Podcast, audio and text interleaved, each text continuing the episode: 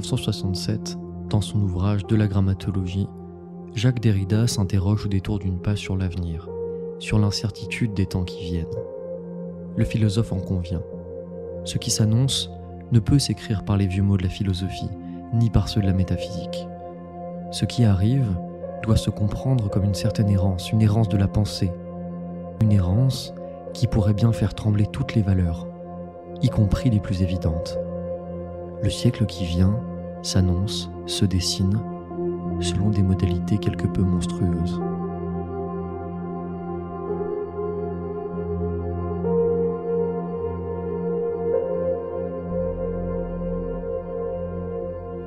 D'autres grands noms de la philosophie suivront dans cette annonce du désastre à venir. Les intellectuels allemands, Adorno et Horkheimer, parleront de ce siècle comme d'un retour de la barbarie. Heidegger pressent lui la fin de la philosophie, là où Blanchot voit l'avènement des forces impersonnelles. Chacun à leur manière, ces grands noms de la philosophie ont pressenti le désastre à venir, celui dans lequel nous vivons, celui qui attaque nos esprits, nous rend fous, celui contre lequel nous devons lutter, celui dont nous devons nous extraire et celui dont je vous propose aujourd'hui une cartographie.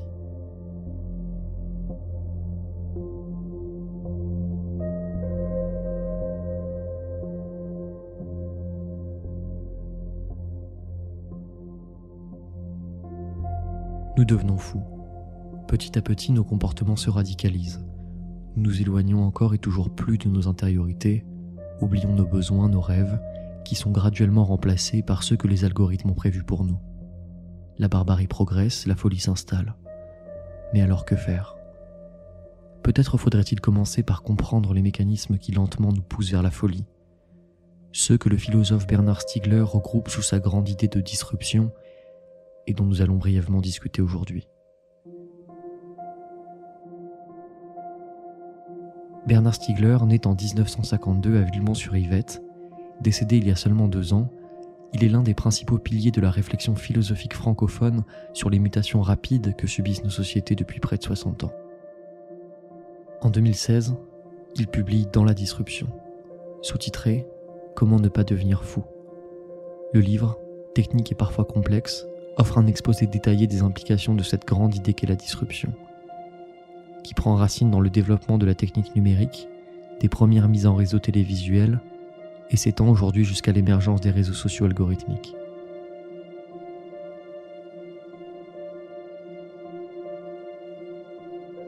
La disruption donc, celle dans laquelle nous sommes tous plongés, est un double mouvement. Une accélération d'abord, prenant de vitesse notre société, nos codes moraux, nos habitudes, nos structures de vie économiques, politiques et juridiques. La disruption, c'est la prise de vitesse qui laisse l'individu, le groupe, BA, incapable de rattraper le train de l'innovation perpétuelle qu'on lui impose.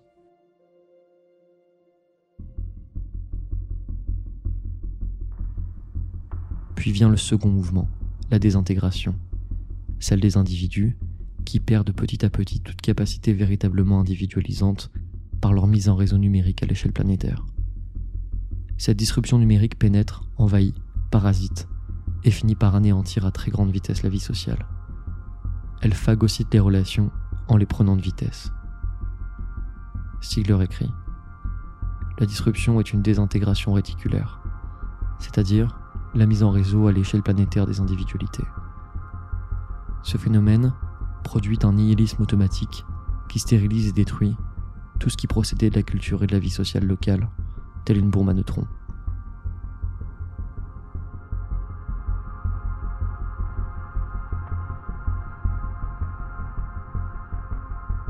Nous, individus, sommes transformés en fournisseurs de data. Pour l'auteur, nous sommes profondément désindividualisés. Nos propres données, les éléments composant nos structures individuelles, nos goûts, nos activités, nos souvenirs, nos désirs, nos attentes, nos volontés, nous sont ôtés. Les algorithmes permettent de court-circuiter nos protensions psychiques et de les remplacer par des protensions automatiques. La disruption dépasse et remplace le système de formation de la volonté psychique des individus. Nous sommes dépossédés de notre propre système de formation d'idées, de vouloir et d'envie. La disruption nous prive de notre vouloir. Elle va plus vite que nous. court-circuite et remplace nos systèmes de pensée biologique. Mais la thèse de Stigler va plus loin. Pour lui, la disruption va jusqu'à nier l'existence même des individus. Stigler est ici assez nietzschéen. Pour lui, l'individu existe avant tout par l'expression de sa volonté. Or, comme dit précédemment, la disruption tente à nous éloigner de notre volonté, à précéder sa formation en la remplaçant par une volonté que tel ou tel algorithme, en jouant sur nos systèmes hormonaux, sait nous rendre désirables.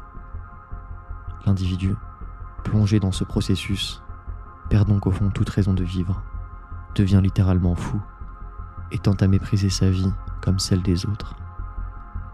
Il en résulte pour le philosophe un risque d'explosion sociale mondiale, précipitant l'humanité dans une barbarie sans nom.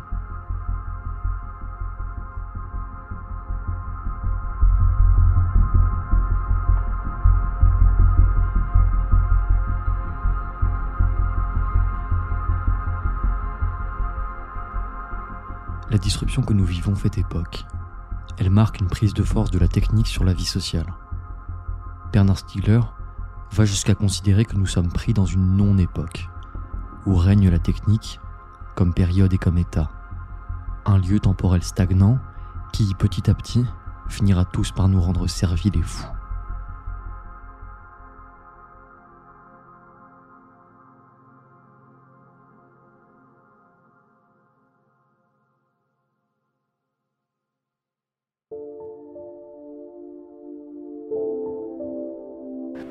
Qu'est-ce qu'a montré cette enquête C'est que les gens, c'est les gens qui le disent, hein, les gens qui, les 30 000 familles en question, elles disent la télé nous a complètement détruit la vie, mais surtout n'arrêtez pas la télé.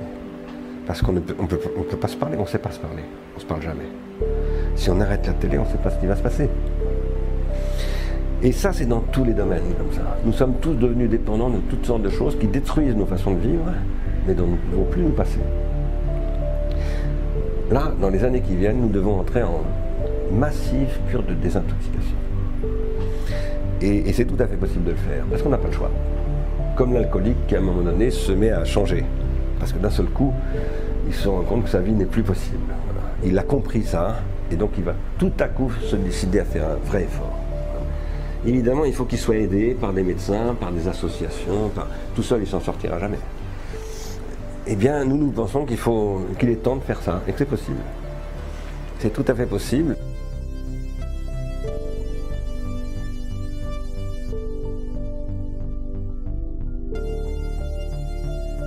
La disruption stérilise l'époque.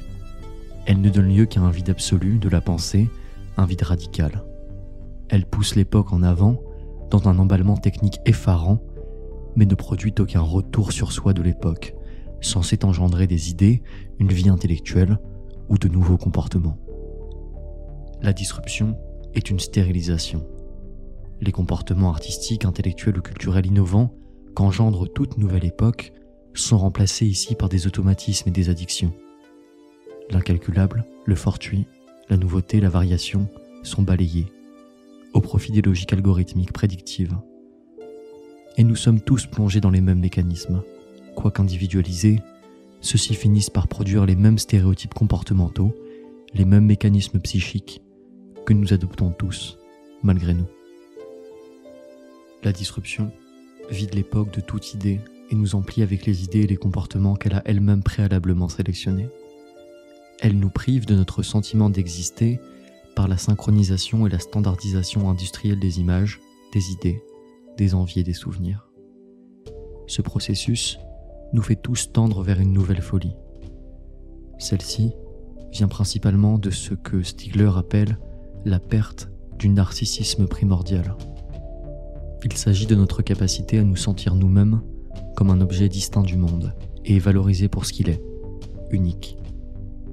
Nous avons tous de plus en plus de mal à nous identifier en dehors du monde, à nous aimer, mais même plus encore à nous distinguer du reste du monde. Nous peinons à nous considérer uniques et forts, car ce nous-mêmes devient de moins en moins distinct du reste du monde. Ce nous, ce moi, finit par n'être plus que le fruit des influences automatiques qui régissent et dirigent nos comportements. Nous sommes perdus, perdus et impuissants dans la grande mer de la disruption, privé de notre sentiment d'exister indépendamment du monde, indépendamment de la grande réticulation numérique.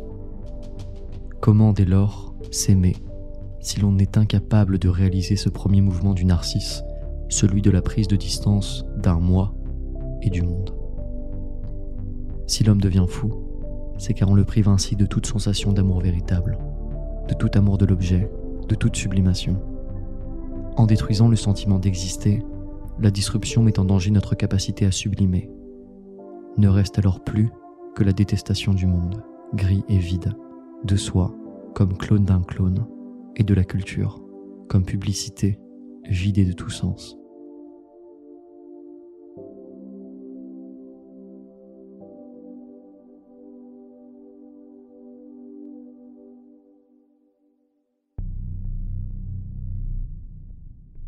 Ainsi meurent les civilisations dans la disruption. Incapables de se sentir exister, l'homme ne peut s'aimer comme objet, ni concevoir l'idée d'un nous, d'un nous sublimable, d'un nous qu'il peut présenter au monde comme l'aboutissement de la sublimation de sa condition tragique. L'homme est nu, nu et seul. Il ne fait plus qu'un avec le tout froid et métallique qui l'englobe. Cet état de fait tragique nous impose de trouver des solutions pour ne pas devenir fou. Stigler esquisse plusieurs pistes dans son ouvrage, dont deux qui me semblent les plus aisément applicables et probablement les plus subversives. Retrouver notre capacité à sublimer et à rêver, l'une précédant de l'autre. Je conclurai sur ces pistes de réflexion. La disruption, l'ère moderne, homogénéise tout ce qu'elle touche, les objets comme les hommes. Aussi pour nous, c'est par le défaut, par le relief qu'il faut commencer. Car c'est par ici que nous pouvons retrouver, petit à petit, notre capacité à sublimer. C'est à travers ce qui reste toujours imparfait, cornu, ce qui ne plie pas à la disruption, que nous pouvons réapprendre à admirer. Car l'homme qui admire devient capable d'étendre, de généraliser son admiration au monde entier. Ainsi refleurit la rose. C'est cette sublimation du défaut, du particulier, de l'incalculable, qui seul en dernier ressort protège du désespoir, protège de la perte de cette raison d'espérer, toujours la raison. Nous devons retrouver notre capacité à sublimer, à admirer le particulier, qui nous rend admirateurs du monde par la force que ce mouvement génère. Car il n'y a peut-être rien de plus humain que de sublimer, que d'admirer. Il n'y a peut-être pas plus complet, pas plus remplissant que cet espace dont la disruption tente à nous priver.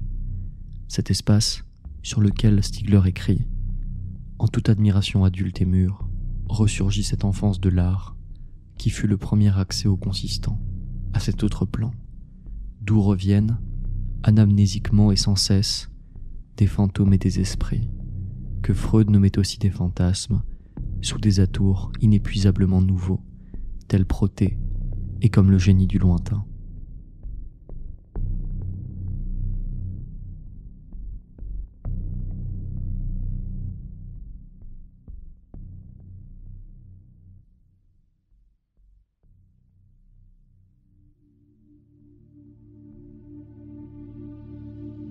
La sublimation est un effort dont la disruption nous éloigne, un effort discret, la création d'un lien très particulier entre le sujet et son objet, un lien qu'aucun algorithme ne pouvait anticiper, qu'aucun mécanisme ne peut répliquer. Car c'est dans le processus d'admiration que l'objet se transfigure, que la magie s'opère. C'est dans l'admiration, dans cette zone d'ombre qui fait de l'homme un être de passion, d'envolée d'idées et de rêves, que naît l'idéal celui qui rayonne sur le monde. Celui-ci peut être une promenade, un tableau, un amour, une idée, une amitié, un secret, un livre, peu importe. Du moment qu'il y a admiration, transfiguration et sublimation. Du moment que l'on échappe à la disruption. À cette disruption vulgaire, ce torrent qui nous emporte, nous privant de notre capacité à admirer au profit de l'intérêt passager volatile, celui des huit secondes admirer, sublimer, puis rêver à nouveau. Ici commence peut-être le chemin individuel que nous devons explorer pour ne pas devenir fou et pour ne pas sombrer.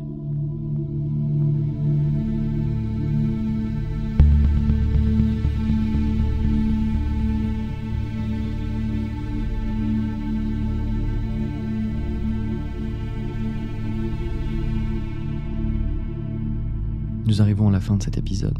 J'espère qu'il vous a plu. N'hésitez pas à le partager, que ce soit sur YouTube ou sur Spotify. Quant à moi, je vous dis à la prochaine. Au revoir.